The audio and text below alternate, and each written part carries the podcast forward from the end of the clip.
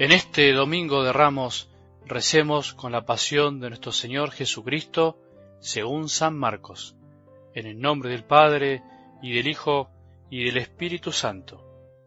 En cuanto amaneció, los sumos sacerdotes se reunieron en consejo con los ancianos, los escribas y todo el Sanedrín. Y después de atar a Jesús, lo llevaron y lo entregaron a Pilato. Este lo interrogó, ¿Tú eres el rey de los judíos?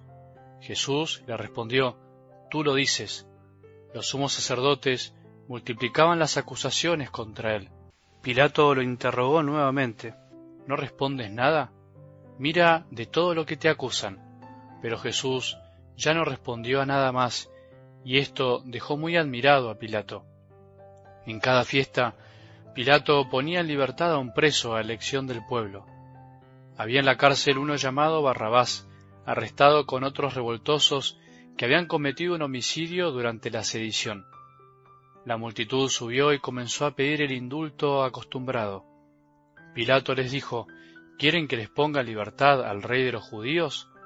Él sabía en efecto que los sumos sacerdotes lo habían entregado por envidia, pero los sumos sacerdotes incitaron a la multitud a pedir la libertad de Barrabás. Pilato continuó diciendo, ¿Qué debo hacer entonces? Con el que ustedes llaman rey de los judíos? Ellos gritaron de nuevo, crucifícalo. Pilato les dijo, ¿qué mal ha hecho? Pero ellos gritaban cada vez más fuerte, crucifícalo. Pilato, para contentar a la multitud, les puso en libertad a Barrabás, y a Jesús, después de haberlo hecho azotar, lo entregó para que fuera crucificado. Los soldados lo llevaron dentro del palacio al pretorio y convocaron a toda la guardia. Lo vistieron con un manto de púrpura, hicieron una corona de espinas y se la colocaron, y comenzaron a saludarlo, Salud, rey de los judíos, y le golpeaban la cabeza con una caña, le escupían y doblando la rodilla le rendían homenaje. Después de haberse burlado de él, le quitaron el manto de púrpura y le pusieron de nuevo sus vestiduras. Luego lo hicieron salir para crucificarlo. Como pasaba por allí Simón de Sirene, padre de Alejandro y de Rufo, que regresaba del campo, lo obligaron a llevar la cruz de Jesús. Y condujeron a Jesús a un lugar llamado Gólgota, que significa lugar del cráneo. Le ofrecieron vino mezclado con mirra, pero él no lo tomó. Después lo crucificaron. Los soldados se repartieron sus vestiduras, sorteándolas para ver qué le tocaba a cada uno. Ya mediaba la mañana cuando lo crucificaron. La inscripción que indicaba la causa de su condena decía el rey de los judíos. Con él crucificaron a dos ladrones, uno a su derecha y el otro a su izquierda.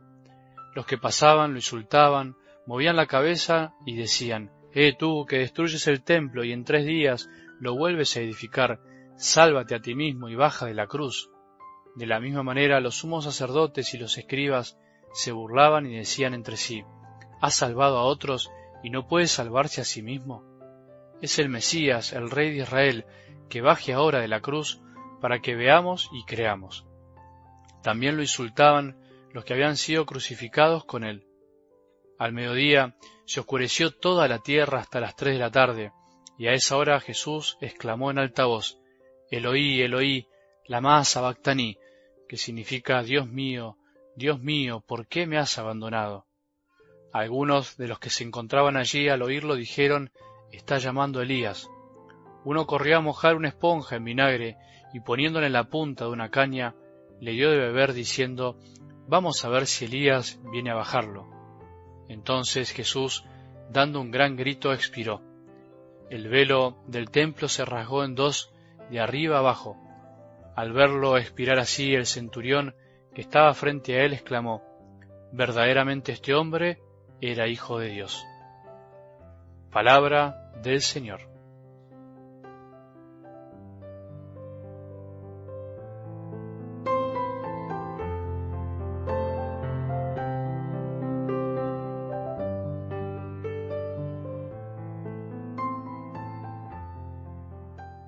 Hoy es domingo de ramos y de pasión. Dos caras de la misma moneda, dos realidades que vivió la misma persona, nuestro buen Jesús, que vivimos también vos y yo. Él entró a Jerusalén aclamado por muchos, subido en un burrito para de a poco también subirse a la cruz, a su verdadero altar. Ese será su trono definitivo, su triunfo definitivo. Su triunfo, podemos preguntarnos, ¿se puede triunfar cuando se está en una cruz muriendo, burlado por todos, después de haber soportado tanta injusticia, después de haber amado tanto?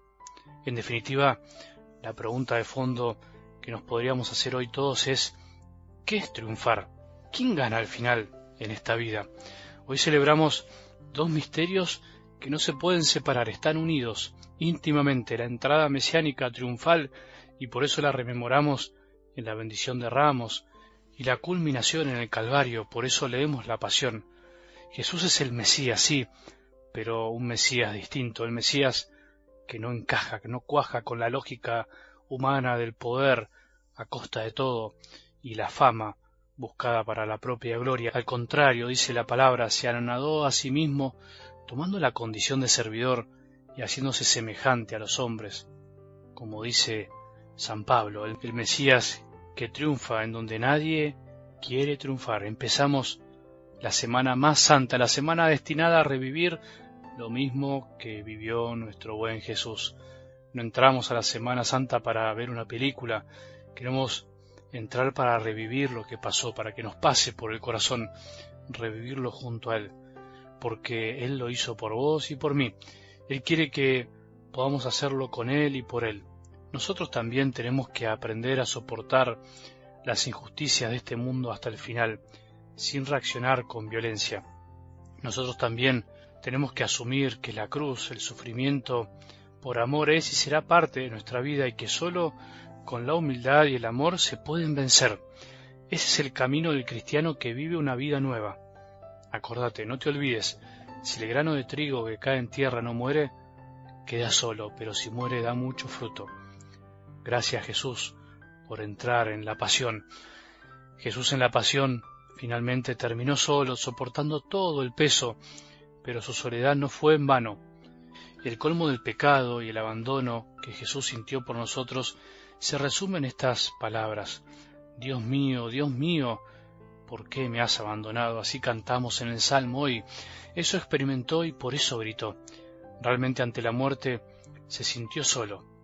Pero hoy Jesús ya glorificado, ya a la derecha del Padre, podríamos pensar que grita desde todas partes, grita a cada corazón, amigo, amigo, Amiga mía, ¿por qué me has abandonado?